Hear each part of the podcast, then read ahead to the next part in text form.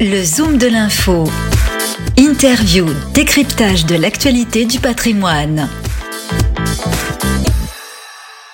Bonjour, bienvenue à tous. Aujourd'hui dans le Zoom de l'info, nous sommes en compagnie de Michel Audeban, directeur général de Gemway Asset. Bonjour Michel. Bonjour Fabrice. Avec vous, on parle de ce qui se passe en Chine, vente panique sur le secteur du e-commerce, des valeurs Internet. Que se passe-t-il en Chine de ce côté-là, Michel, et comment réagir? Tout d'abord, un point sur la situation c'est très violent. On a une chute, pour simplifier, on a dépassé les 75% de baisse en dollars depuis février sur toutes ces valeurs euh, Internet. C'est le même ordre de grandeur que ce qu'a connu le Nasdaq, mais lui euh, sur deux ans. Hein. Donc là, c'est du violent. Il y a plusieurs phénomènes et puis une accélération plus récente. Euh, D'abord réglementation, donc la réglementation chinoise qui continue à, les taquiner. Après Meituan, on voit que Tencent se fait chatouiller un petit peu sur sa réglementation KYC en particulier, sur son activité de, de, de, prêt. Donc il y a, il y a un certain nombre de... Euh, on, traduit... Connaissez votre, connaissez, votre, client. Euh, et c'est là où ça pêche un peu. Que reprochent les autorités chinoises à ces grands groupes? Ils leur reprochent d'avoir pris des dossiers un peu trop à la légère, sans être allés assez loin sur, entre autres, le système qui s'appelle WeChat Pay, qui est un des deux gros systèmes de, de, paiement euh, en Chine euh, avec Alipay, le concurrent d'Alibaba. Et euh, là, on, se, on, on, annonce des sanctions très importantes contre Tencent et WeChat Pay. Donc ça, c'est le, premier point. Ce deuxième volet réglementaire a, a également été exacerbé par les États-Unis, puisque le 10 mars, ils ont cité 5 ADR, donc des sociétés chinoises cotées aux, aux États-Unis, euh, qui euh, ne sont plus conformes et donc ils vont être retirés. Hein. On est en train de parler de titres qui, qui pèsent un peu plus en tout de 270 milliards de dollars. Ce sont des titres qu'on n'avait pas du tout en portefeuille, mais enfin quand même ça fait un peu de bruit et ça touche un petit peu aussi les autres par, euh, par propagation. Ça c'est la, la première chose récente, si j'ose dire, l'actualité sur ces parties réformes qui a qui a mis une première couche. La deuxième, c'est la résurgence du Covid, hein, de la Covid en, en, Chine, avec un système de zéro Covid, hein, la volonté de ne pas du tout avoir de Covid. Donc dès qu'il y a des cas, euh, on met tout le monde à l'isolement.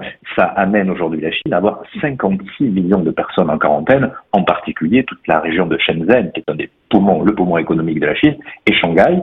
Euh, évidemment, c'est un petit peu anxiogène et ça, ça ne va pas aider la consommation. La consommation était en hausse de 1% hein, entre janvier et février, donc elle, elle montait légèrement, elle se porte pas trop mal, mais euh, les, euh, les Chinois n'ont pas été habitués comme nous à vivre avec la Covid.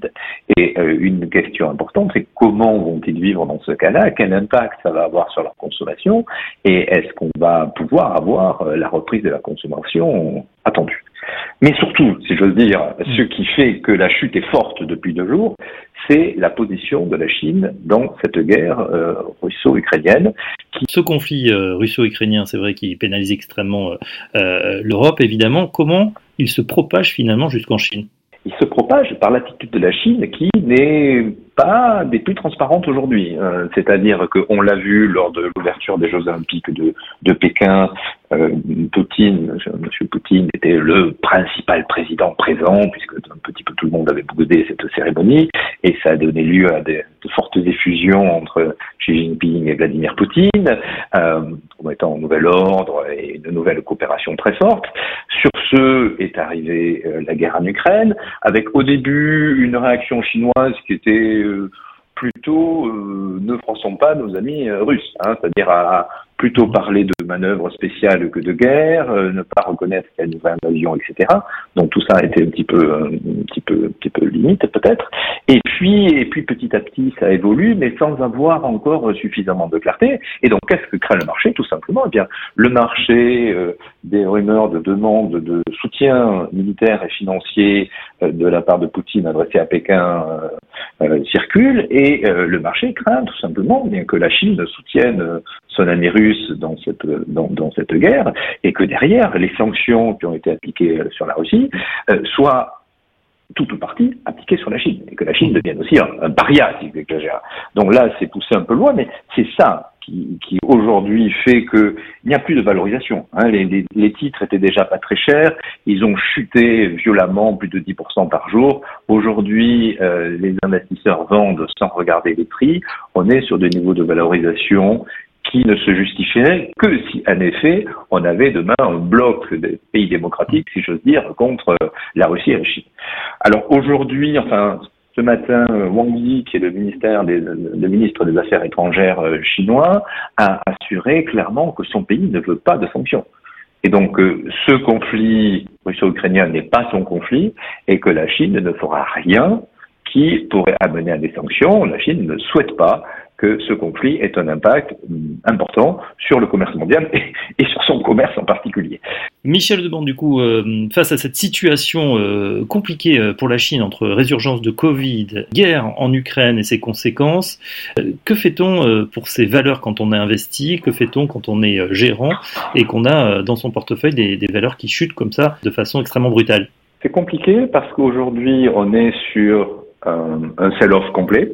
Donc on est sur des niveaux de valorisation qui sont aberrants par rapport aux valeurs intrinsèques, sauf si on considère qu'on va vers une crise euh, nucléaire mondiale.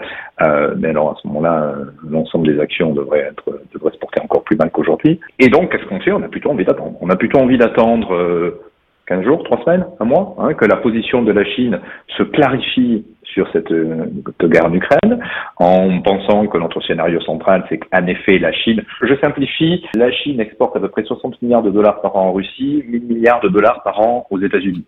Donc, Mhm. Quelque part, euh, si des critères un peu économiques euh, montent en puissance, on pourrait plutôt aller vers une situation un petit peu de neutralité, où certes il ne laissera pas tomber son partenaire russe, certes il en profitera pour euh, signer de juteux accords d'achat de, pétrole ou de gaz à long terme, mais il n'interviendrait pas, la Chine n'interviendrait pas militairement dans le conflit. Euh, c'est la situation, c'est notre scénario central. Si on va dans ce, cadre-là, dans quelques semaines, pour ne pas dire quelques jours, la situation va se stabiliser et on va pouvoir euh, avoir d'excellents points d'entrée. Aujourd'hui, c'est un mm. couteau qui tombe. Hein, vous savez, hein, on, on, ne ramasse pas un couteau, on n'attrape pas un, couteau qui tombe. Donc là, pour le moment, il faut laisser tomber. Euh, euh, il n'y a pas de, il y a, y a, pas de niveau, il n'y a pas d'entendement. On attend un petit peu, on a un petit peu vendu, on était très légèrement surpondéré. Voilà, on est maintenant peut-être très légèrement sous-pondéré, mais on ne va pas vendre sur ces niveaux-là. On attend avant de pouvoir se renforcer sur des niveaux qui seront à, nous, à notre avis de très bons niveaux de points d'entrée d'ici, d'ici peut-être une semaine à un mois. Très bien. D'autant que, euh, Michel Audebon, eh bien, pour cette année 2022, euh, beaucoup de gestions euh, commençaient à lorgner du côté de la Chine en se disant, après une à deux années compliquées hein, pour ce pays, on pourrait de nouveau être, ça pourrait de nouveau être une zone d'investissement privilégiée. Qu'en pensez-vous? Oui, je pense que ça peut. Il y, a beaucoup de potentiel, on le voit en tout cas dans les sociétés aujourd'hui, dans le e-commerce, dans de nombreux autres secteurs aussi, hein, dans, dans, dans l'énergie verte, entre autres. On a aussi des, des idées d'investissement très intéressantes et à des niveaux de valorisation très bas. Il y a les points qu'on a vus, la partie réglementation, la partie guerre, la partie Covid, la partie réglementation, ça peut assez vite être réglé. Euh, la partie Covid, ça peut être un petit peu long. Hein C'est-à-dire que là, aujourd'hui, on est un peu dans l'œil cyclone. Il peut falloir quelques mois. Euh, Est-ce que la Chine va revenir sur sa zéro Covid policy avant la réunion en automne où euh, Xi Jinping devrait être réélu pour un, pour un nouveau mandat? C'est pas sûr. Officiellement, peut-être sûrement pas d'ailleurs. Hein le, le, scénario serait le plus, le plus favorable serait qu'officiellement, ils maintiennent cette politique, mais qu'en pratique, euh, certaines régions puissent être un petit peu plus souples, donc l'activité puisse se repartir, parce que évidemment la politique a été très favorable au début de la pandémie, n'est pas adaptée à Omicron et aujourd'hui coûte de la croissance, très clairement la Chine. Cet aspect guerre, par contre, le, le dernier point, lui peut revenir plus rapidement dès que la Chine aura clarifié sa position. Et on voit bien la pression américaine aujourd'hui à juste titre pour que la Chine choisisse son camp, si j'ose dire, hein, que ce, camp soit celui de la neutralité.